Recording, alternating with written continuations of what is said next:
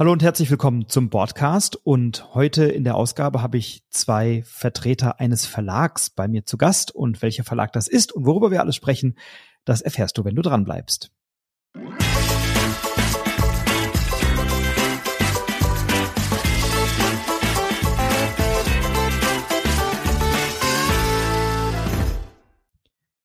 Ja, wenn wir eine Folge machen würden über eine Verlagsanthologie, dann wären wir bei diesem noch relativ jungen Verlag doch einigermaßen zügig fertig, denn viele Spiele sind noch nicht erschienen, aber die, die erschienen sind, die haben es tatsächlich in sich und sind preisgekrönt beziehungsweise preisnominiert. Und deswegen sage ich ganz herzlich willkommen an Julian und Roman von One More Time Games aus Wien, die nicht nur Rift Force im Programm haben, was ja für den Kennerspielpreis nominiert war, sondern auch Challengers, das im Jahr 2023 den Kennerspielpreis gewonnen hat. Und ich sage ganz herzlichen Dank für eure Zeit.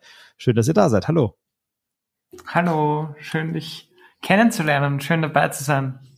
Ebenfalls, grüß dich. Wir müssen nur gleich was korrigieren. Wir waren auf der Empfehlungsliste mit Rift Force, noch nicht nominiert. Was habe ich gesagt? Oh, nominiert. Das war natürlich dummes Zeug. Also natürlich war die auf der Empfehlungsliste, dann habe ich gerade Quatsch erzählt. Ja, aber Auch immerhin. Wenn wir es uns anders gewünscht hätten. aber als Zwei-Personen-Spiel ist es sehr schwer. Wir haben sogar ein bisschen nachgeforscht. Ich glaube, das letzte Mal hat es geschafft. Duellen, oder? Nein, Nein. Äh, Tagi. Mhm. Ich glaube, Tagi war das letzte. Tagi ist lange ja. her, ja.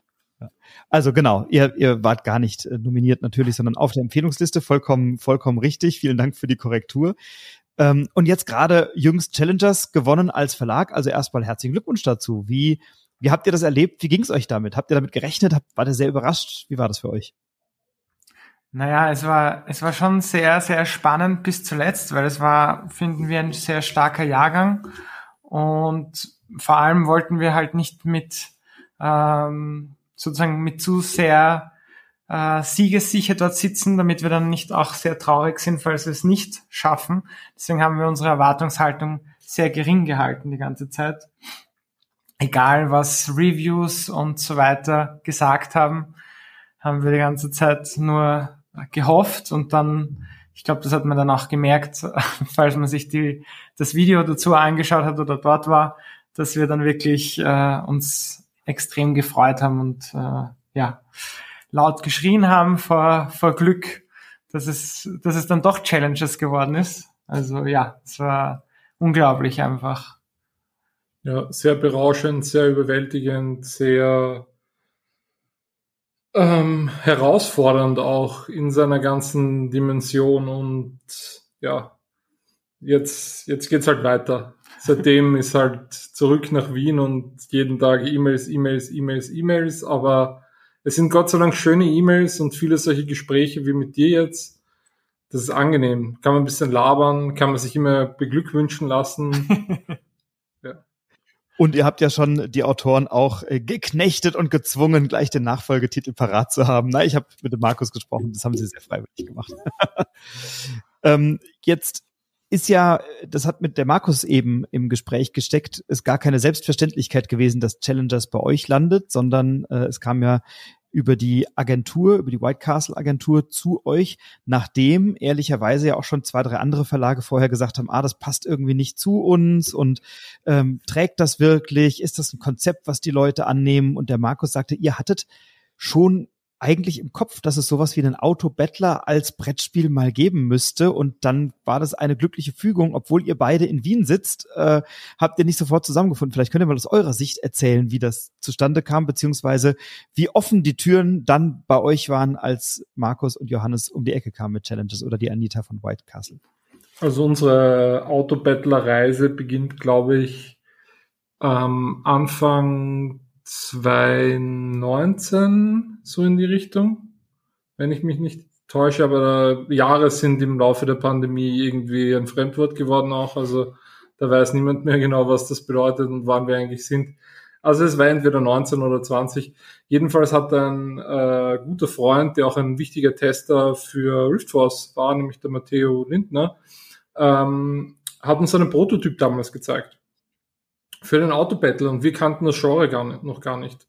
Und leider ist aus dem Prototyp nie was geworden, aber was geblieben ist, ist eine Liebe von uns für dieses digitale Genre. Und ab dem Zeitpunkt war klar, wir wollen das unbedingt machen, weil das ist so geil und das ist ein Ding, das muss man irgendwie auch als Brettspiel möglich machen können.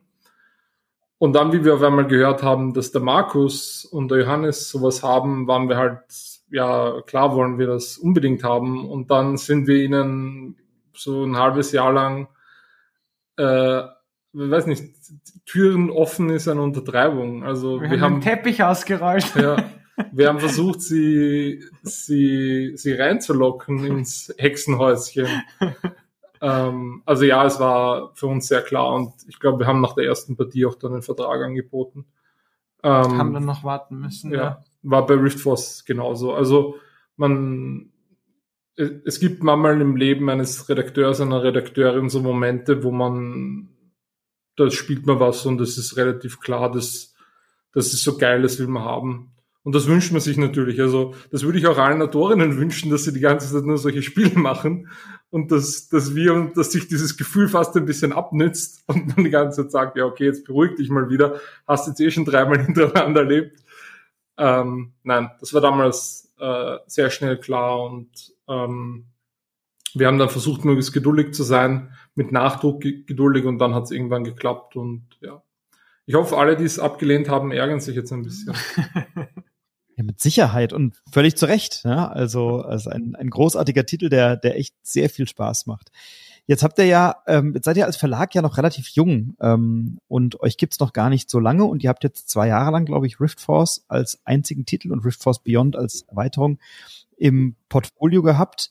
Wie seid ihr als Verlag aufgestellt? Also wie habt ihr euch gefunden? Wie kam die Entscheidung, einen Verlag zu gründen? Und wie kam dann auch die Entscheidung, erstmal ausschließlich mit Rift Force an den Start zu gehen, das ist ja durchaus auch eine mutige Entscheidung gewesen, wahrscheinlich. Ja, es war so, dass der Julian und ich, wir waren schon gemeinsam in der Schule. Wir sind noch im, in der Nähe voneinander aufgewachsen, also wir kennen uns schon über 20 Jahre lang. Also nicht nur unser Verlag ist jung, wollte ich sagen, sondern auch wir als Menschen sind jung. Und dann als wir. Das, das, äh, die, die Hörerinnen und Hörer sehen euch ja nicht, aber ihr seht unglaublich jung aus. Das kann man danke, schon sagen. Danke, Und wir haben in dieser Zeit äh, rauf und runter alles gespielt. Wir haben uns beim Magic-Spielen tatsächlich kennengelernt ähm, nach der Schule und dann aber auch viele Brettspiele gespielt, Agricola. Wir sind zusammen von einer Homeparty in der Studentenzeit gegangen, um dann noch in der Nacht eine Agricola-Partie zu spielen. Man muss halt die Prioritäten setzen.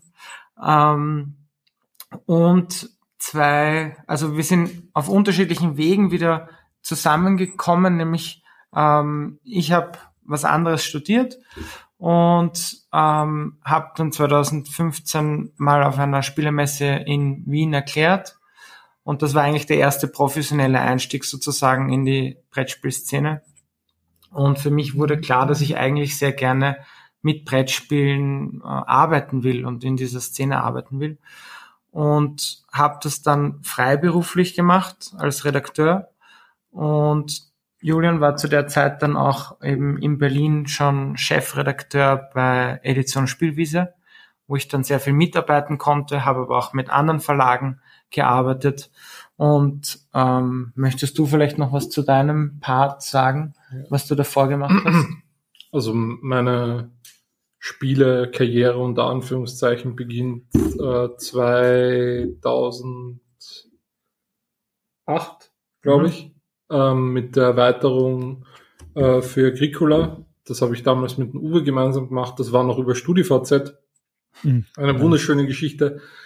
Der Uwe hat damals, also Uwe Rosenberg hat damals äh, nach Ideen gesucht für eine, oder er, er wollte Ideen testen lassen für eine Bierdeckelerweiterung für Agricola. Und ich habe das so gesehen und habe mir dann gedacht, hm, finde ich okay, aber nicht so cool. Und dann hatte ich eine Idee und die habe ich ihm geschrieben und er hat nur darauf geantwortet, geil, machen wir. Und das war dann damals so der Moment, wo es für mich angefangen hat. Seitdem hat der Uwe ein bisschen seine Hand über mich gehalten und auch der Clemens Franz, ähm, Illustrator von Agricola und zig anderen Spielen, die man eh wahrscheinlich kennt. Ähm, und der Uwe hat mich dann damals ja. auch mit dem äh, Michael von der Spielwiese connected. Ich bin damals nach Berlin gezogen, komme ursprünglich aus der Werbung. Also ich habe früher Restaurants und solche Sachen gemacht. Und dann bin ich in Berlin gelandet und dann habe ich zuerst auch äh, freiberuflich bei der Spielwiese gearbeitet, danach festangestellt als Redakteur. Wir haben in der Zeit mit Roman ziemlich viele Spiele sehr schnell gemacht. Ähm, darunter auch so wunderschöne Titel wie das Memoir von Carlo Bortolini, mit dem wir den Deutschen Kinderspielpreis gewonnen haben, was dann auch die Freundschaft, also nicht, nicht der Kinderspielpreis hat die Freundschaft gegründet, sondern ähm, die gemeinsame Leidenschaft zum Spielen hat die Freundschaft zum Carlo gemacht und dann war es dann auch relativ klar, dass wir, ähm, dass wir gerne mit einem Spiel von ihm anfangen würden. Es war ursprünglich auch noch, vielleicht noch ein bisschen dazu, es war ursprünglich auch noch ein anderes Spiel sogar als Rift Force, mhm. aber da hat es dann auch so einen Moment gegeben, wo, und das passiert mit Carlo manchmal, er ist nicht, er ist kein geradliniger Designer, er ist ein Designer, der sehr stark auf seine Emotionen hört und auch wenn wir an dem anderen Projekt schon dran waren und da schon ein bisschen Zeit investiert hatten, ist er dann auf einmal mit einem neuen Spiel um die Ecke gekommen und hat gesagt, wir müssen es jetzt einfach testen. Und dann haben wir es getestet. Und dann war so, ja, okay, keine Debatte, wir machen das andere nicht und wir machen jetzt das, auch wenn es ein Zwei-Personen-Spiel ist, auch wenn es konfrontativ ist.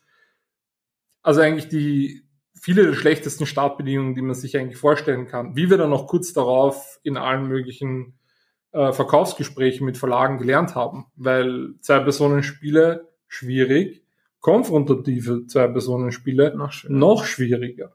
Ja, und das war dann 2019, haben wir dann eben beschlossen, dass wir gemeinsam einen Verlag gründen wollen, weil wir eben das gemeinsame Arbeiten so schön gefunden haben und so gut uns ergänzen in unseren Fähigkeiten. Und Riftforce ist dann eben das erste äh, Spiel, wirklich gewesen. Ähm, dann ist leider die Pandemie gekommen und das hat ein bisschen unseren Zeitplan umgeworfen und wir haben dann einen Kickstarter für Riftforce eben veranstaltet. Im Mai 2020 war das damals. Ja. Nein. Nein? Man kann auch keinen Kickstarter veranstalten. Also veranstalten, Kickstarter. ja. Nein, das war im, im, im September äh, 2020 ist unser ah, Kickstarter gelaufen.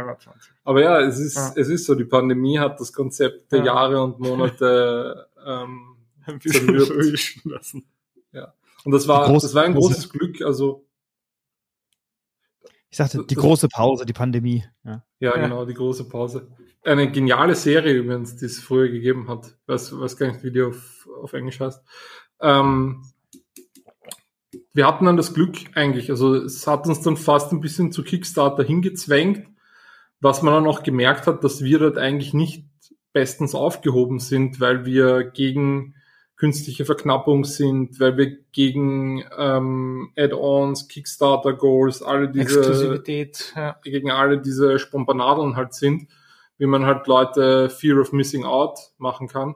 Deswegen haben wir einen sehr puren Kickstarter gemacht, ohne irgendwas, ohne Stretch Goals. Und der war dann okay erfolgreich, aber natürlich nicht so erfolgreich, wie er sein hätte können, wenn wir die diversen Knöpfe gedrückt haben. Aber es war trotzdem schön für uns, weil ähm, es hat uns einen Anfangsaufmerksamkeitsboost gegeben.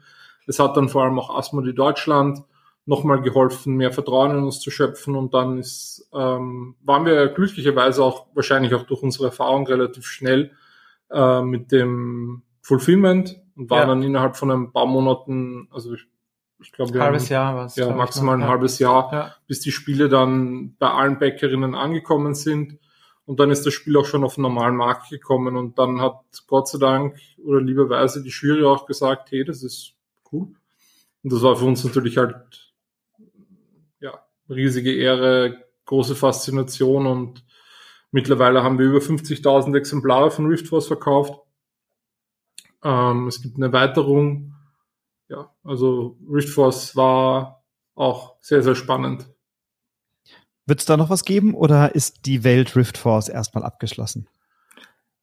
Vorerst haben wir jetzt noch keine zweite Erweiterung für Riftforce im Programm, denn die erste Erweiterung war tatsächlich so eine Herausforderung zu äh, designen, zusammen eben zu entwickeln zum, mit dem Carlo, weil wir so wenig Vokabeln haben in diesem Spiel sozusagen. Es gibt nicht so einen großen Schadensspielraum und die Karten haben nur fünf, sechs oder sieben Lebenspunkte und da ändert sich, wenn man schon einen Schaden mehr macht mit einer Karte, sehr, sehr viel.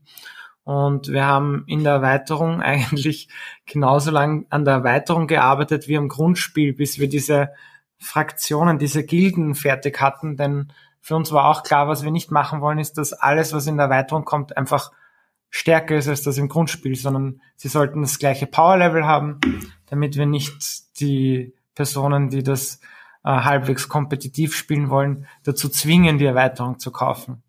Und was wir, und wir haben noch zwei große Modi reingegeben, nämlich, dass man solo spielbar, äh, solo spielbar gemacht mit einem ähm, skalierbaren Schwierigkeitsgrad und noch extra ein drei und vier Personen Team-Modus. Also falls man jetzt Rift Force nicht mehr nur zu zweit spielen will, sondern eben mit mehr Personen geht das auch. Und das war dann eigentlich so viel, dieses Paket, ähm, das wir da geschnürt haben, dass es für uns äh, sehr viel Zeit war und dann gar nicht so viel sozusagen Reward, weil eine Erweiterung muss auch immer billiger sein als, als das Grundspiel. sonst, sonst will es gar niemand haben. Aber ja, es war auf jeden Fall schön und, und es, bis nach wie vor sind wir der Meinung, dass das die richtige Entscheidung war. Einfach auch um die, um die Liebe für Rift Force und, und auch um den Fans von Rift Force was zu geben und nochmal Danke zu sagen für den Start, den sie uns ermöglicht haben als, als Verlag. Ja. Ich, ich glaube, was man, was man auch noch sagen kann, ist, ähm, jetzt habe ich vergessen, was man auch noch sagen kann. das kommt davon, wenn man solche Formulierungen verwendet. Nein, ähm, man, man merkt unseren Erweiterungen immer relativ stark an, dass wir es gerne übertreiben, dass wir gerne mal fast ein bisschen zu viel reinpacken wollen oder packen. Ähm, das sieht man jetzt auch bei äh, Challengers Speech Cup ähm, sehr gut. Da sieht man aber auch viele Learnings, die wir hatten in der ganzen Entwicklung. Ähm, zum Thema Rift Force kann man, glaube ich, auch noch sagen, dass momentan unsere Träume ein bisschen auch in Richtung neuer Spiele gehen. Ja. Also, dass man auch ganz klar sagen muss, ähm, wir sind zwar zu zweit, aber wir zerreißen uns nicht so gerne. und es ist dann ganz schön, auch mal ähm, wieder neue Möglichkeiten auszuprobieren und uns selbst zu überraschen und uns überraschen zu lassen. Und dafür haben wir den Karl auf jeden Fall. Also es wird mit sehr hoher Wahrscheinlichkeit ähm, ein Carlo-Projekt irgendwann mal wieder geben. Und ähm, der ist gewachsen, wir sind gewachsen und ja, aber wir wollen auch in Bezug auf Rift Force nicht niemals nie sagen. Da kann schon noch einiges passieren. Na dann lassen wir uns überraschen, was noch kommt und wenden mal den Blick äh, vielleicht zum, zum aktuellen Titel, der ja jetzt in der ja, vorvergangenen Woche zum Kennerspiel gewählt wurde. Wir haben schon ein bisschen, ein bisschen darüber gesprochen. Ähm, das die große Herausforderung bei Challengers jetzt, also wir überspringen mal ein bisschen, weil es ist jetzt bei euch im Verlag angekommen und die Türen waren offen, der rote Teppich war ausgerollt und ihr habt Nägelcount gewartet, wann die Zusage kommt. So, dann kam dieses Spiel zu euch in den Verlag. Ähm, was war bei der Arbeit an Challengers, bei der redaktionellen Arbeit die größte Herausforderung? Meine These ist, das Balancing war nicht ganz leicht. Also welche Karte kommt in welches Deck, ist wie oft vorhanden und wie treffe ich welche Entscheidungen? Der Champion ist nochmal in Deck C, also wann entscheide ich, bleibt der drin und ich hoffe, dass ich dann in Deck C in der vorletzten oder letzten Partie den noch irgendwie ins Deck kriege oder schmeiße ich ihn raus zugunsten anderer Karten. Wie sind solche Entscheidungen, Designentscheidungen getroffen und äh, wie ist die Zusammenstellung der Decks erfolgt? Mhm. Also man, man muss dazu sagen, ähm, wir haben es uns am, anders, am Anfang anders erwartet, weil es auch die Zusammenarbeit mit Carlo in der Hinsicht anders war. Also wo wir bei Rift Force sehr viel mehr am Balancing gemacht haben und ähm, strukturell gröbere Änderungen gemacht haben, ähm, haben wir das bei ähm, Challengers nicht mehr gemacht. Das liegt vor allem auch daran, dass die beiden Autoren ähm, nochmal auf eine ganz andere Art und Weise in dem Spiel drin waren und drinnen sind, als wir es je geschafft haben. Das ist sehr mhm. ungewöhnlich, weil das hatten wir bis jetzt nie. Ähm, wir sind auch sehr dankbar dafür, weil das hat halt bedeutet, wir haben uns nochmal anderen Themen zuwenden können. Und das hat dann zum Beispiel dazu geführt, dass wir uns auf andere ähm, Themen setzen konnten. Also das hat dann viel eben damit zu tun gehabt, dass wir sehr viel Zeit in das Artwork gesteckt haben. Ähm, so knapp 80 Illustrationen zu machen, ist ziemlich viel Arbeit, vor allem wenn man auch noch versucht, ähm, gewisse Themen einzubauen. Also Diversität und Repräsentation sind etwas sehr Wichtiges für uns im Verlag und wir versuchen eben die Vielfalt, die es schon auf der Welt gibt, darzustellen, also sie eben auch ins Spiel zu holen. Also da geht es gar nicht darum, jetzt irgendwie eine neue irgendwas zu erzeugen, sondern es geht einfach nur darum, das abzubilden, was eigentlich eh schon längst da ist. Und das ist aber natürlich nicht so leicht, vor allem auch, wir haben mit jemandem, also der Jeff Harvey von außerhalb der ähm, Brettspielszene gearbeitet. Der ist in einer anderen Zeitzone gesessen. Dann gibt es ein großes Team, es gibt viele Geschmäcker. Es hat lang gedauert, bis wir den richtigen Stil gefunden haben. Auch das Thema. Genau, das, das Thema auch. Ähm, ich glaube, eine der, der größten Sachen, die wir wirklich am Spiel verändert haben oder die unser Input war, ist der ganz klare Wunsch, dass es zum Sitzplatzwechsel kommt. Also, dass man wirklich die Sitzplätze ändert. Ähm, und auch die Art und Weise, dass es diese Stadien gibt. Das, ähm, es hat am Anfang separate Player-Mats gegeben, wo die Karten draufgelegt worden sind, ähm, wo die Spielerinnen sozusagen diese sechs Bench äh, Spaces vor, diese ähm, ja. Sitzplätze vor sich liegen hatten und wir haben daraus einen gemeinsamen geteilten Space gemacht und dadurch hat sich's verändert, dass du nicht mehr auf deinen Plänen gesehen hast, gegen wen spielst du, sondern die wurde eigentlich nur noch mitgeteilt, wo spielst du und dann bist du dorthin gekommen und dann taucht auf einmal eine andere Person auf und wir hatten da manchmal viel Angst, muss ja. man ganz klar dazu sagen vor der Veröffentlichung. Also da hat es Momente gegeben, wo wir noch immer gedacht haben, okay, es ist das Richtige, wenn man auch noch eine Version drinnen lässt, wo die Leute sitzen bleiben können. Und im Nachhinein hat sich diese Angst überhaupt nicht bestätigt und Gott sei Dank hat sich als eines der großen Features rausgestellt und ähm, wir lieben diese Atmosphäre nach wie vor. Also auch wenn wir selbst spielen, das sind tolle Momente. Du stehst auf, du begegnest einer neuen Person. Manchmal sagen wir strategisches Speeddating dazu. Und was uns halt auch wichtig war, und das haben wir ähm, auch nur dank der tollen Hilfe der Autoren geschafft, dass wir einen, dass wir den Turnierplan so aufbauen konnten, dass es einen Priority Seat gibt. Das heißt, obwohl Bewegung eigentlich so ein wichtiges Thema in dem Spiel ist, es gibt eine Person, die, wenn sie sich nicht bewegen kann oder möchte, die kann einfach sitzen bleiben. Manchmal prügelt man sich um diesen Sitz, manchmal ist eh klar, wer ihn haben will. Ähm, ja, also es, es, war eine, es war eine sehr andere Zusammenarbeit. Ähm, und da muss man natürlich auch noch dazu erwähnen, die Anita Landgraf von White Castle Games war natürlich auch noch in dem ganzen äh, System eingebaut. Da ist auch nochmal viel an Kompetenz und an Wissen rangekommen. Und ähm, dann hat es auch den Punkt gegeben, wo wir dann mit Simon in Kontakt gekommen sind und da ist dann nochmal mehr dazu gekommen. Also das war für uns ja auch total faszinierend, wie dann einfach halt auch nochmal jede Perspektive, also auch wie unterschiedlich dann wirklich auch die Perspektiven sein können, Erfahrung, dann wirft man es nochmal gegen neue Testerinnen. Und da kann man auch ganz klar sagen, okay, dieser Wechsel zu Siemens, kurz bevor das Ding eigentlich, wo wir schon gedacht haben, wir sind fertig, hat dann nochmal dazu geführt, dass der Bot um sicher 100% besser geworden ja. ist. Also da ist auf einmal aus einem Ding, das du wirklich verwalten musstest zwischen den Runden, ist auf einmal ein, ein Kartenstapel gew geworden, den hast du hingelegt und jetzt spielst du ihn einfach runter. Und natürlich auch, was die im Sinne der Materialität nochmal gemacht haben und das Thema auch nochmal ein bisschen angepasst. Also Challengers war eine große Herausforderung und auch immer eine spannende Reise. Und jetzt sind wir mal auf einem sehr geilen Ziel angekommen und haben mal so ein kleines Fähnchen in einen Pöbel reingesteckt, aber gefühlt geht jetzt erst viel los. Also gefühl, gefühlt passieren jetzt noch mal Dinge, die wir, die wir uns halt natürlich auch nie träumen hätten lassen können. Ja, zwe zweites Spiel und dann Kennerspielauszeichnung, da arbeiten andere Verlage ein Verlagsleben daran und ihr habt es jetzt dann doch relativ schnell noch äh, in den ersten Jahren der Gründung erlebt wo soll es hingehen? Habt ihr eine Vision oder sagt ihr, wir, wir, wir surfen jetzt mal die Welle und, und, und gucken, wie cool wir sie surfen können? Jetzt kommt die, die Standalone-Erweiterung oder das, das, zweite Set von, von Challengers, äh, der Beach Cup. Ähm, habt ihr weitere Projekte in der Pipeline? Habt ihr noch eine Vision, wo ihr hin wollt oder nehmt ihr das gerade so, wie es kommt momentan? Also für Challengers Beach Cup, das, da sind wir jetzt schon sehr gespannt wie das ankommen wird, das ist eben nochmal einen kleinen Ticken mehr, aber nicht äh, für, für Leute, die das Grundspiel gespielt haben, sowieso wenig, aber auch fürs, für, glaube ich, ein bisschen erfahrene Spieler kein Problem, dort einzusteigen.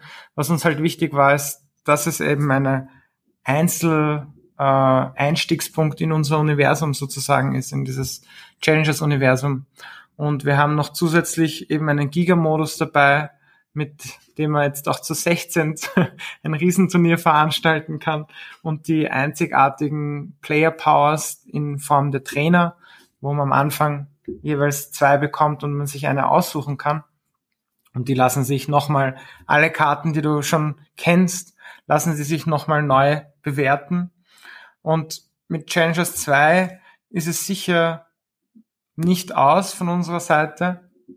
Aber wie es weitergeht, das, das wird sich noch zeigen. Also sowohl Johannes als auch Markus sind äh, voller Ideen. Wir sind, äh, wir freuen uns drauf, weiterzumachen in der Richtung. Aber ob welche Formen von Challenges Spielen jetzt sozusagen noch zusätzlich rauskommen, das bleibt äh, mal abzusehen. Das, das muss sich erst mal zeigen, wie, wie sich der Markt entwickelt und, und was, was wünschen sich die Spielerinnen und Spieler. Ja. Man muss da auch ähm, ganz klar dazu sagen, dass Challengers in seiner kontroversen Art von uns auch immer wieder unterschätzt wurde. Also die wunderschönen Kommentare, die wir unter den Streams der Jury gelesen haben, wie freundlich die ganzen Menschen zu unserem Spiel sind und wie dankbar sie darüber sind, ähm, hat uns immer wieder überrascht. Also ähm, wir haben auch noch kein Spiel erlebt, das einerseits so viele Zehnen äh, auf Boarding Geek, Zehner, Neuner, Achter Bewertungen auf Boarding Geek bekommt und gleichzeitig Einser, Zweier, Dreier, wo wirklich die Leute dem Spiel seine Natur absprechen, dass es sich um ein Spiel handeln würde und dass es ähm, Entscheidungen beinhaltet. Ähm, das ist immer wieder faszinierend. Ich glaube, da, da gibt es auch einiges oder da gibt es noch sehr viel für uns zum Lernen, auch also zu, wirklich zu verstehen, was ist die Natur von Challengers, wohin möchten wir weiter, möchten wir dieses ähm, für manche Leute zu chaotische weiter ausbauen, möchten wir mehr, noch mehr Entscheidungen, also Challengers Beach Cup ist ganz eindeutig ein kleiner Schritt in die Richtung der Leute, die mehr Entscheidungen fordern. Sehr subtil. Und es ist noch immer nicht so, dass es sich mir aufzwängt und sagt, du musst jetzt, du musst jetzt auf einmal auch in der Matchphase nonstop Entscheidungen treffen, aber es gibt dir noch andere Werkzeuge in die Hand. Es ermöglicht dir einfach nochmal bisschen so wie ein Schweizer Taschenmesser, da kommen auf einmal neue Funktionen hinzu. Die kannst du benutzen, die brauchst du nicht benutzen. Du kannst weiterhin einfach nur Rambazamba spielen, wenn du möchtest. Ähm, das ist die eine Sache und wie es mit dem Verlag weitergeht. Ich glaube, die Devise bleibt weiterhin One More. Also am liebsten natürlich noch ein paar Preise. ähm, wir arbeiten, wie gesagt, äh, mit Kaulo an einem Projekt. Da ist äh, die Timeline noch sehr ungewiss. Das liegt einfach auch daran, ähm, die Art von Spiele, die wir gerne machen wollen und die wir bis jetzt gemacht haben, zeichnen sich, glaube ich, grundsätzlich dadurch aus, dass sie relativ wenig stabilisierende Systeme haben. Das heißt, im heutigen Game Design ist es ganz oft der Fall, dass sehr viele ähm, Probleme, und das soll jetzt überhaupt nicht äh, negativ sein, aber es gibt ein Problem bei einem Mechanismus und um dieses Problem zu lösen, kann man einfach sagen, ich nehme einen neuen Mechanismus und ich mache jetzt eine Leiste, ich mache eine neue Ressource, ich mache irgendeinen einen, einen Ausgleich ein einfach. Minispiel. Genau, ein Minispiel. Man kann aber auch versuchen, das anders zu lösen, indem man sagt, okay, ich muss jetzt nochmal tiefer in den Mechanismus rein und muss versuchen, das innerhalb des Mechanismus zu lösen. Wenn man das schafft, kriegt man am Ende des Tages Spiele raus, die Dinge machen, die für uns einfach schöner sind, weil wir brauchen nicht so viele Regeln frontloaden. Das kann man zum Beispiel auch ganz klar sagen. Rift Force und Challengers verbindet ganz klar, das sind kartengetriebene Spiele mit einem sehr geringen Regelwerk die ihre Komplexität durch die Kombinationen von Karten reinbringen. Warum lieben wir Karten? Weil ich kann einen Teil des Regelbuchs unter Anführungszeichen der ganzen Fähigkeiten kann ich auslagern und ich kann sie während des Spiels entdecken. Ich kann auch noch zum Beispiel sagen, jetzt wenn, wenn man bei Challenges ist es noch ein bisschen anders als bei Rift Force, da, da sage ich, okay, das Spiel entscheidet sogar zu einem gewissen Zeitpunkt, wie viel du überhaupt von den Effekten sehen kannst, mit wie vielen davon du interagierst. Bei, Challenge, äh, bei Rift Force ist nochmal okay, du hast am Anfang eine größere Auswahl, die wird bei Beyond dann ein, ein bisschen noch, okay, da gibt es dann wirklich Sachen, die rausfallen. Und das sind halt total spannende Aspekte und das wollen wir im Idealfall auch für unsere zukünftigen Spiele haben. Jetzt nicht unbedingt, dass sie kartengetrieben sind, aber dass sie schaffen, dass sie ähm, mit einem leichten Einstieg dann doch immer wieder es schaffen zu überraschen, dass ich sie lernen kann, dass ich immer wieder neue Dinge entdecken kann. Und die Downside der ganzen Sache ist, in der Entwicklung bedeutet das, man schlägt sehr oft seinen Kopf gegen die Wand. Man muss sehr oft frustriert da sitzen und sagen, okay, das war jetzt geil, aber fair war das nicht. Und also diese, all diese stabilisierenden Mechanismen dienen halt zum Ausgleich. Die dienen halt dazu zu sagen, okay, gut, jetzt geht die Engine nicht durch die Decke, sondern wenn die Engine jetzt durch die Decke geht, dann machen wir die Decke ein bisschen höher oder wir geben dir jetzt eine Leiter in die Hand. Und wenn man diese Tools aber nicht hat oder ganz gezielt sagt, ich möchte diese Tools diesmal nicht benutzen, dann muss man sich andere Problemlösungen überlegen. Und das führt eben halt dazu, lange Rede, kurzer Sinn, dass wir nicht sagen können, wann das nächste Spiel von Carlo fertig ist. Und ähm, genau, wir screenen weiterhin ähm, viele Spiele, wir probieren viel aus. Wir haben leider auch, das kann man vielleicht auch noch dazu erzählen, weil es, glaube ich, eine sehr symptomatische Sache auch für uns ist. Hoffentlich ist es ein Symptom der Vergangenheit. Ähm, wir haben unser drittes Spiel, das wir eigentlich in, in diesem Frühjahr ankündigen wollten, haben wir leider am Anfang des Jahres äh, canceln müssen, weil wir festgestellt haben, dass es einfach nicht die Qualität erreicht, die wir uns wünschen. Und das war quasi schon fertig illustriert. Das ist durch super viele Tests gegangen, das ist schon Partnern vorgestellt gewesen, etc. etc. Da war schon Support dahinter, aber es hat einfach nicht gereicht und so, so Luxusproblem es auch ist, äh, das Kennerspiel macht dieses, schiebt diese Hürde noch ein bisschen weiter nach oben, weil wir wollen uns selbst nicht enttäuschen und wir wollen natürlich vor allem auch nicht unsere Fans enttäuschen, falls wir sowas haben. Es gibt Gott sei Dank, es gibt auf jeden Fall Unterstützerinnen da draußen. Danke euch übrigens vielmals. Wenn nicht, äh, dann, dann nehmt ihr die, äh, wie heißen sie, die ähm, Klone, mit denen kriegt man einen Fan, wenn man sie auswählt. Genau. die holen wir uns dann. Und klont ihr euch einfach die Fans oder ihr nehmt den Fanwurst, dann kriegt ihr halt zwei Fans, wenn ihr nicht den habt oder so. Das ist ja dann bei dem Spiel gut. Ähm, es, gibt, es gibt ja bei, bei Challengers, also ihr habt es eben angesprochen, ne? es gibt, glaube ich, keine Mitte. Also es gibt entweder Leute, die lieben Challengers und es gibt Leute, die sagen, geh mir weg davon, ich habe keinen Einfluss während des Spiels, ist ein reines Glücksspiel. So. Ähm, und ich glaube, viel dazwischen gibt's nicht. Also, dass jemand sagt, ja, hat Spaß gemacht, spiele ich immer mal wieder. Es gibt entweder Leute, die haben Bock, sich da reinzuknien, oder es gibt Leute, die sagen, ich möchte es nie wieder spielen. Ähm, und ich war auch erschrocken. Ich habe einen, hab einen Kommentar auch äh, gegeben für den Podcast zum, zum Spiel des Jahres, ein Kennerspiel des Jahres. Und ich habe diesen Stream verfolgt von zu Hause aus und im Chat und war dann auch etwas überrascht. Ich glaube, das sind auch nicht so Leute, die ich tief in dieser Bubble drin sind, weil die Bubble ist grundsätzlich die Szene sehr wertschätzend miteinander. Man kann Dinge kritisieren, auch konstruktiv ansprechen und vielleicht auch mal sagen, ah ja, das war jetzt vielleicht kein Geniestreich an der Stelle oder so, aber ähm, da waren ja teilweise schon echt derbe Kommentare. Ähm, und es gibt aus meiner Sicht so drei große Kritikpunkte an Challengers und die würde ich gerne bei euch mal adressieren, wie ihr die erlebt. Das eine, was, was ja oft kritisiert wird, ist eben der Glücksanteil bei dem Spiel, dass man sagt, naja, du musst halt die Glück haben, die richtigen Karten zu ziehen und dir dann ein Deck zusammenzustellen und dann müssen die Karten auch noch irgendwie kommen und ihre Wirkung entfalten. Der zweite Kritikpunkt, der immer mal wieder geäußert wird, ist die Grafik, die dann doch als Illustration, wo wir sagen, ah ja, sehr großer Weißbereich rundherum und dann so ein bisschen ähm, reduzierte kindliche Grafik. So, das, das ist ein Kritikpunkt, der immer mal wieder geäußert wurde.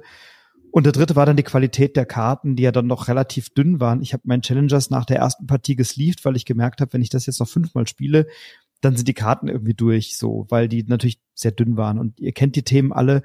Ähm, und für mich wäre es interessant, wie, wie ihr das erlebt habt. War das eine bewusste Entscheidung, auf diese Karten zu setzen? Wart ihr ein bisschen überrascht von der Produktionsqualität? Und wie verändert sich das jetzt möglicherweise mit einer gesteigerten Neuauflage? Weil da werden jetzt noch ein paar Zehntausend oder Hunderttausend Kartons aufgelegt, vermutlich und auch natürlich für den zweiten Teil. So viele Fragen auf einmal. Wir beginnen hinten bei den Karten. Die sind schon seit der zweiten Auflage, also die gibt's jetzt gerade, die zweite Auflage, schon wesentlich besser. Die sind schon nachgerüstet worden. Genauso ist ähm, bei den Trophäenplättchen ähm, der, die Schrift geändert worden, dass der Einser und der Siemer noch besser äh, auseinanderhaltbar sind. Also das sind schon Sachen, die schon nachgebessert wurden. Ähm, da haben wir in der Produktion auch nicht sehr viel Einfluss mehr gehabt eben äh, selbst. der Hand anzulegen sozusagen. Ähm, was das, den Glücksfaktor angeht, das ist natürlich so eine Sache, weil wir haben dieses Spiel schon so oft gespielt mit Markus und Johannes, dass wir nicht mehr an Glück glauben, weil es setzt sich einfach der bessere Spieler oder die bessere Spielerin durch und man merkt es bei der Winrate von den beiden dann doch, dass es äh, einen Unterschied gibt beim Spielen, weil man natürlich auch gezielt nach Karten suchen kann. Man weiß, was, wie will ich etwas kontern, wo sind die besten Synergien, was, äh, wie reagiere ich auch auf eine suboptimale Auswahl in meiner Hand und was nehme ich dann von diesen Karten. Ich glaube, es ist halt sehr, sehr unterschiedlich zu vielen Spielen, dass wir diesen großen Strategiepart in der Deckphase haben, wo wir unser, wo wir die Karten eben auswählen. Und das ist für viele Leute ungewohnt, dass wir dann nachher in der Matchphase die Kontrolle abgeben. Und wenn ich nicht, ähm, wenn ich sehr auf Kontrolle bedacht bin und dann sehr ähm, das sehr kontrollieren will, das ganze Spiel, dann kann ich mir natürlich die Karten, die das auch erlauben, in mein Deck holen, aber manchmal sehe ich die nicht. Das stimmt in der, das ist, das ist Ziel des Spiels auch, dass man mal mit ähm, nicht so äh, erwünschter Auswahl trotzdem das Beste rausholt aus seinem Team. Und dann eben die Leute verblüfft am Tisch, dass eigentlich habe ich sozusagen das schlechtere Deck und trotzdem kann ich es noch rumreißen. Ja. Die, die Kehrseite der Medaille, die positive Kehrseite der Medaille, ist, dass das extrem viele Emotionen am Tisch erschafft. Und das ist das, was uns sehr wichtig ist bei Spielen, dass, dass man hier nicht sitzt und einem das egal ist und man sich am Ende die Hände schüttelt, sondern dass man aufspringt während des Spiels, egal ob man sich ärgert oder, oder vor Freude aufspringt. Und ein großer Aspekt, der das nochmal unterstreicht, ist, glaube ich, diese, dieses Finale es ist nicht am wichtigsten, am meisten Siegpunkte, was bei uns ja die Fans sozusagen sind, zu haben, sondern man muss sich erstmal qualifizieren fürs Finale und dann kann ich trotzdem noch als der Underdog sozusagen, als die Person, die weniger Fans hat, es noch schaffen, gegen die äh, führende Person zu gewinnen. Und das war eigentlich auch ein toller Aspekt, den wir dann gesehen haben beim Testen, dass das den Testerinnen und Testern nie egal war, was dem Finale abgeht, sondern da spielen sozusagen auch die anderen noch mit und fiebern noch mit, die schon ausgeschieden sind sozusagen, aber die sind trotzdem noch voll dabei. Also wir haben einige Turniere jetzt inzwischen auch veranstaltet und die Stimmung war immer grandios am Finaltisch und dann beim großen Finale. Ja. Ich glaube auch gen genau das ist ja das, was, ähm, was das Spiel ausmacht. Das ist ein bisschen wie beim, bei uns in Deutschland der DFB-Pokal oder bei euch der ÖFB-Cup, ne, dass der, dass der Kleine auch mal den Großen schlagen kann. Ich sage, ich habe eigentlich so ein geiles Deck hier und du hast irgendwie nur so Kompromisskarten und trotzdem kann es halt eben sein, dass ich auch mit einem super guten Deck und mit geilen Kombinationen nicht zum Zug komme, wenn ich halt das Pech habt, die in der falschen Reihenfolge zu haben. Und dann steht halt mal jemand im Abseits oder dann greift der Torwart halt mal daneben beim Fußball. Das sind genau, also genau diese Elemente, die aus meiner Sicht das Spiel ja ausmachen. Und dann ist es ja dann doch so schnell gespielt, dass so eine Niederlage jetzt auch nicht äh, nicht so schlimm ist, weil ich nicht drei Stunden jetzt reingesteckt habe und sage, ach Mensch, jetzt durch so eine kleine Fehlentscheidung oder durch so ein bisschen Pech habe ich jetzt verloren, ah, dann spiele ich halt die nächste Partie oder muss halt nochmal mein Deck ein bisschen überarbeiten oder so. Ne? Zumal, wenn ich den Turnierplan dann sehe. Also ich finde, finde, das ist gerade die Stärke, diese Emotion, aber das war eben einer der, der großen Kritikpunkte, ja auch zum Teil von mindestens mal einer Vertreterin aus der Spiel des Jahres Jury, die das ja auch sehr äh, deutlich geäußert hat an der Stelle. Genau. Wollt jetzt, glaub, du wolltest, glaube ich, was sagen, genau, ja. Man, ähm, bevor jetzt. Wir können halt nicht immer nur Eurogames machen. Und es kann nicht immer nur Eurogames geben.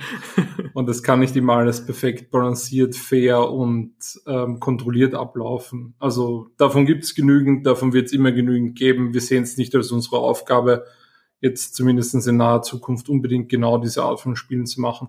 Wir spielen die auch sehr gerne und es ist wunderschön, alles unter Kontrolle zu haben, aber manchmal ist es auch einfach geil, wenn es wild wird, wenn es durcheinander geht und wenn man rumschreien kann. Und was hat uns oder die meisten Menschen die jetzt Spielerinnen sind, ins Hobby gezogen. Das sind Spiele wie Siedler von Katan, wo es so unwahrscheinlich ist, dass die zwei immer wieder gewürfelt wird und dann wird sie aber immer wieder gewürfelt oder der Räuber wandert oder ich ziehe jetzt genau dieses eine Teil in Carcassonne, was mich die andere Person ausschließen lässt und ich kriege meine 40 Punkte Burg dadurch.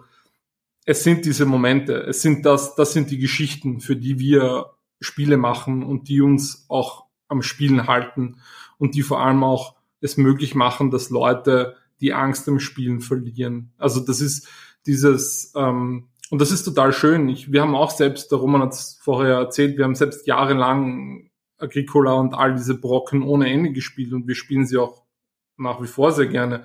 Terra Mystica Innovation, wir warten auf dich. ähm, aber es Same. ist einfach was anderes. Wenn man mal versucht hat, mit wenig Spielerinnen oder mit Leuten, die noch nicht im Hobby angekommen sind und hoffentlich werden immer mehr Menschen in unser Hobby kommen zu spielen, dann sind das Hürden.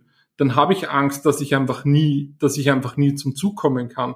Und für die Person, die die ganze Zeit in der Kontrolle ist und die sich die ganze Zeit selbst verwirklichen kann, weil sie dieses, weil sie diese Mechanismen manipulieren kann, weil sie sie ausnutzen kann, ist das wunderschön. Aber manchmal ist es auch einfach geil, wenn ich den Leuten einen Chip in die Hand gebe und sage, du bist jetzt der Coole oder du bist jetzt die, die gewinnen wird. Das muss ich nicht widersprechen. Das kann man auch kombinieren. Manche Leute macht das richtig wütend, dass wir das kombiniert haben. Und ich kann das verstehen, weil es zweifelt ein bisschen diesen Status quo an. Okay, es muss immer auf eine bestimmte Art und Weise sein. Und das holt Leute aus ihrer Komfortzone raus. Es tut uns leid. Das ist unsere Intention. und zu deiner zweiten Frage bezüglich dem Artwork. Ähm, man muss halt ganz klar sagen, wir hätten das nicht gemacht, wenn es uns nicht gefallen würde. Wir stehen nach wie vor dahinter. Wir waren ein bisschen überrascht auch, dass es nicht so gut angekommen ist, wie wir uns das gedacht haben. Ähm, man muss das aber auch ganz klar aus einer kleinen Verlagsperspektive sehen. Also auch in dem Moment, wo wir dieses Spiel angefangen haben, daran zu arbeiten, war ein großes Thema natürlich immer, okay, wie können wir das stemmen, dass wir 80 Illustrationen zahlen? 80 Unique Illustrationen ist nicht nur zeitmäßig ein riesiger Aufwand, wenn man da vernünftig Art Direction machen will, was uns sehr, sehr wichtig ist, um Diversität und Stereotypen und all diese Themen zu vereinen, also gebrochene Stereotypen, ähm, sondern da geht es auch um wirklich viel Geld. Da geht es um wirklich viel Geld. Und das ist ein großes Risiko. Und wir haben die maximale Summe in die Hand genommen. Natürlich wären wir gerne ein äh, Verlag gewesen, der in dem Zeitpunkt sagen könnte, okay, unser Artbudget ist 50.000 Euro, ballern wir das mal rein. Das hat sich noch nicht gespielt und das wird sich auch, glaube ich, in naher Zukunft nicht so leicht spielen. Es gibt, es gibt Gründe, warum ähm, Spiele wie Terraforming Mars oder Archenova auf Stock-Illustrationen oder auf Stock-Images zugreifen. Das kostet Geld. Und das kostet wirklich viel Geld. Also das natürlich ist, es war lange Zeit in der, ähm, in der Brettspielbranche Usus, dass man gesagt hat, okay, ich kaufe mir um 50 Euro, also maximal 50 Euro darf das kosten. Das gibt's einfach, also davon kann man sich verabschieden. Also das ist äh, 100, 200, 300 Euro pro Illustration und wenn nicht sogar drüber. Und ja, das läppert sich zusammen, wenn man ein bisschen rechnen kann und dann muss man Cover zahlen und dann ist es auch nicht so, dass du immer sagst, okay, beim ersten Strich, ja, das ist es, sondern du musst jemanden zum Verstehen geben, was du transportieren willst und was du für eine Geschichte erzählen willst. Und dann kommt da ein Easter Egg, dann wandert das vielleicht wieder raus, weil man es rechtlich nicht machen kann. Eine wunderbare Geschichte, die ich mal vor Jahren beim Recherchieren gelernt habe, ist, dass ähm, ich glaube Warner Brothers oder irgendwer andere, auf jeden Fall irgendein großes Studio, hat ein visuelles Copyright auf die Schrauben von, ähm, von Frankensteins Monster, weil die sind einfach nicht im Buch drinnen. Die sind einfach nur in den Filmen dazu gekommen und seitdem haben die ein visuelles Copyright auf diese Schrauben. Also kann man natürlich machen, aber potenziell kann immer jemand kommen und sagen, ich mache dir jetzt Probleme und ich mache dir sehr viele Probleme. ja, also ähm, natürlich ist die große Hoffnung auch hier, dass irgendwann mal ähm, die wunderbare Lizenzfee ähm, ihre Flügel über Challengers ausbreiten wird und sagen wird, Zauber, Zauber, Hex, Hex. Und dass dann Dinge, Zauber, Hex, dass dann Pippi Langstrumpf. äh, Pippi Langstrumpf. Wir haben, wir haben letztens in einem anderen Podcast haben wir gesagt, wir, wir hätten gerne eine Barbapapa Lizenz. ähm, vielleicht hat der Roman jetzt gerade gesagt, Mama Pippi Langstrumpf oder Räuber Hotzenplotz. Das wäre auch was Gutes. Nein, also ähm, so ein Spiel wie Challengers bietet sich natürlich auch perfekt dazu an, dass man es in einer anderen Welt ansiedelt, ähm, wo man schön Konflikte austragen kann. Es gibt da historisches Material, das interessant ist. Es gibt ähm, Science Fiction, Science Fiction, äh, Fantasy ähm, Welten, die für uns und die Autoren super interessant wären. Es hat da jeder seine eigene Top-Liste, glaube ich. Ähm, wir müssen dann natürlich auch schauen, was was ist gerade cool und was funktioniert. Also passiert das gleichzeitig auch. Ne, ihr müsst, ihr müsst sechs verschiedene Sets haben. Dann tritt halt Barbie gegen Benjamin Blümchen an, gegen Frodo und gegen Jon Snow und gegen Harry ja. Potter. Ich glaube, da sind dann so, so ein paar große Lizenzen. Genau. Barbenheimer, aktuelle Kino, Kinothemen. Ähm, na, und also ist, glaube ich, auch klar, wenn du 80 individuelle Illustrationen hast, dass du jetzt nicht äh, dann mit Michael Menzel und Clemens Franz und Vincent Dutray oder Richard Kane Ferguson dann um die Ecke kommst als ja dann doch kleinerer Verlag am Anfang oder so. Ne? Das ist, äh, glaube ich, ein, ein Teil der ein Teil der Thematik. Ähm, wie erlebt ihr vielleicht noch gerne, ja? Kurz, kurz was dazu sagen, was mir auch eingefallen ist. Ähm, es sind dann noch immer Gameplay-Entscheidungen. Also manchmal ist es auch einfach es gibt im Game Design und in der Gestaltung von Spielen so viele subtile Dinge, die zu beachten sind. Und manchmal ist es besser, sich einen Schritt zurückzunehmen, um die Leute visuell nicht zu überfordern und zu sagen, okay, gut, ich habe Dinge, die gleich sind. Also wir haben so viel Zeit mit den Hinter also so viel Zeit an den einzelnen Set-Hintergründen gearbeitet, dass die gleichförmig sind, dass die versuchen, eine, eine, eine Welt zu erzeugen auf eine gewisse Art und Weise, so dass es einen Shared Space gibt, in dem das Ganze passiert. Man hätte natürlich sich auch entscheiden können, dass man dass man mehr so ähm, Illustrationen macht, wo jetzt zum Beispiel, da ist jetzt nur eine Faust sichtbar oder da ist ein, da ist also viel mehr Action-Shots. Und das hätte vielleicht manchen Leuten besser gefallen.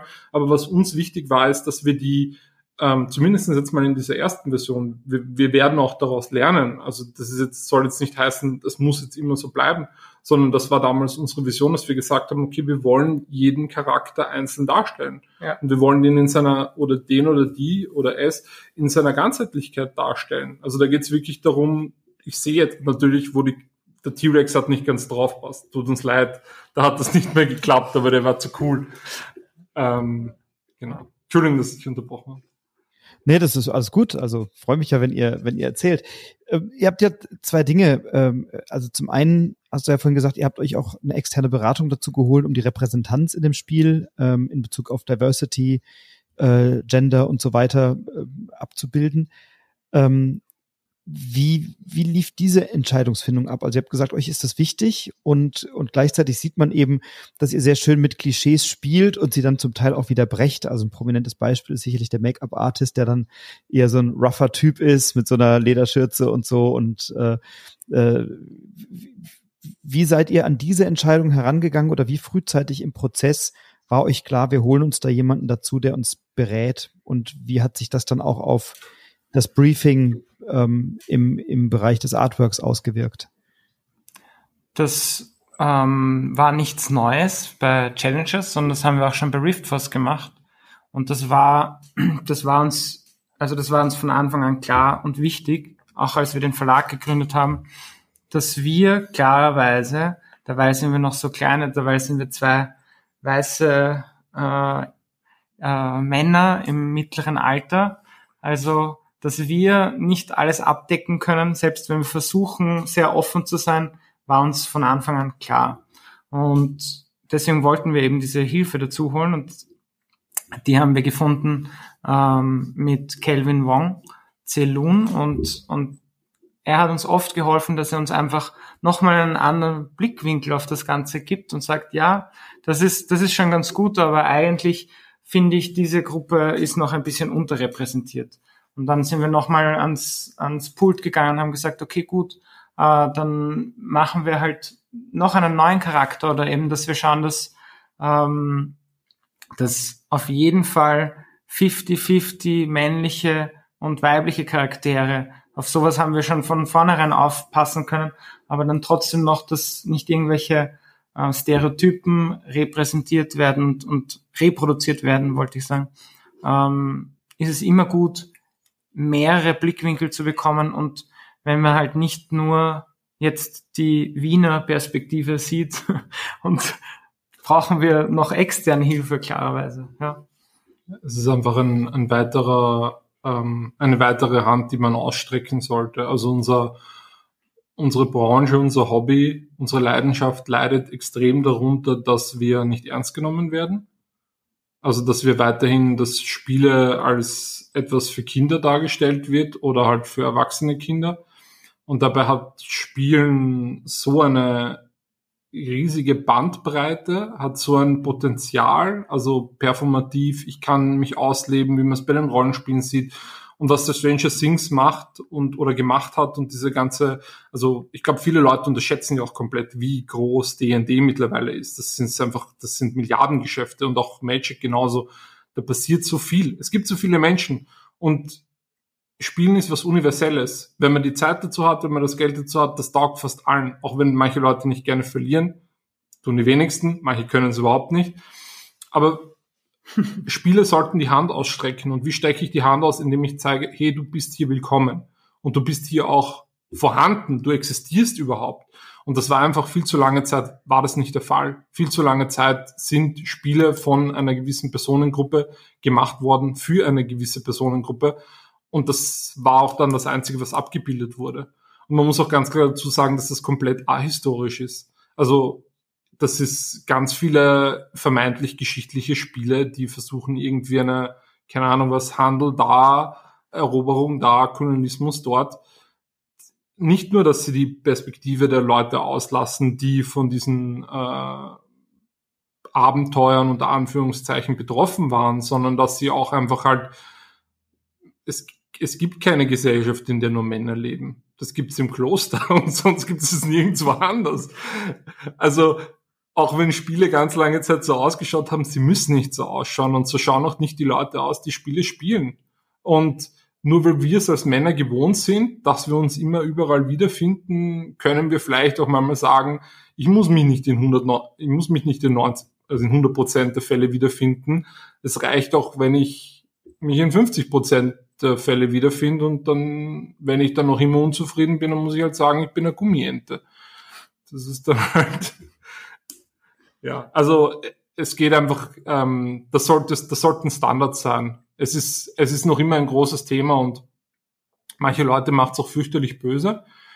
Ähm, aber es ist uns wichtig. Es ist für unsere Freundinnen, es ist für unsere Familien, es ist für die Menschen, mit denen wir spielen wollen. Und ähm, ja, unser, unser Tisch ist offen.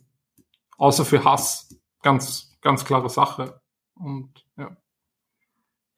Und das, das merkt man ja, das erlebt man in dem Spiel. Und deswegen freue ich mich total über diese Perspektive, dass zum Beispiel so Karten wie äh, der Navigator ist eine Person, die im Rollstuhl sitzt, wo man sagt, na Mensch, der Navigator ist doch eigentlich jemand, der irgendwie beweglich sein sollte.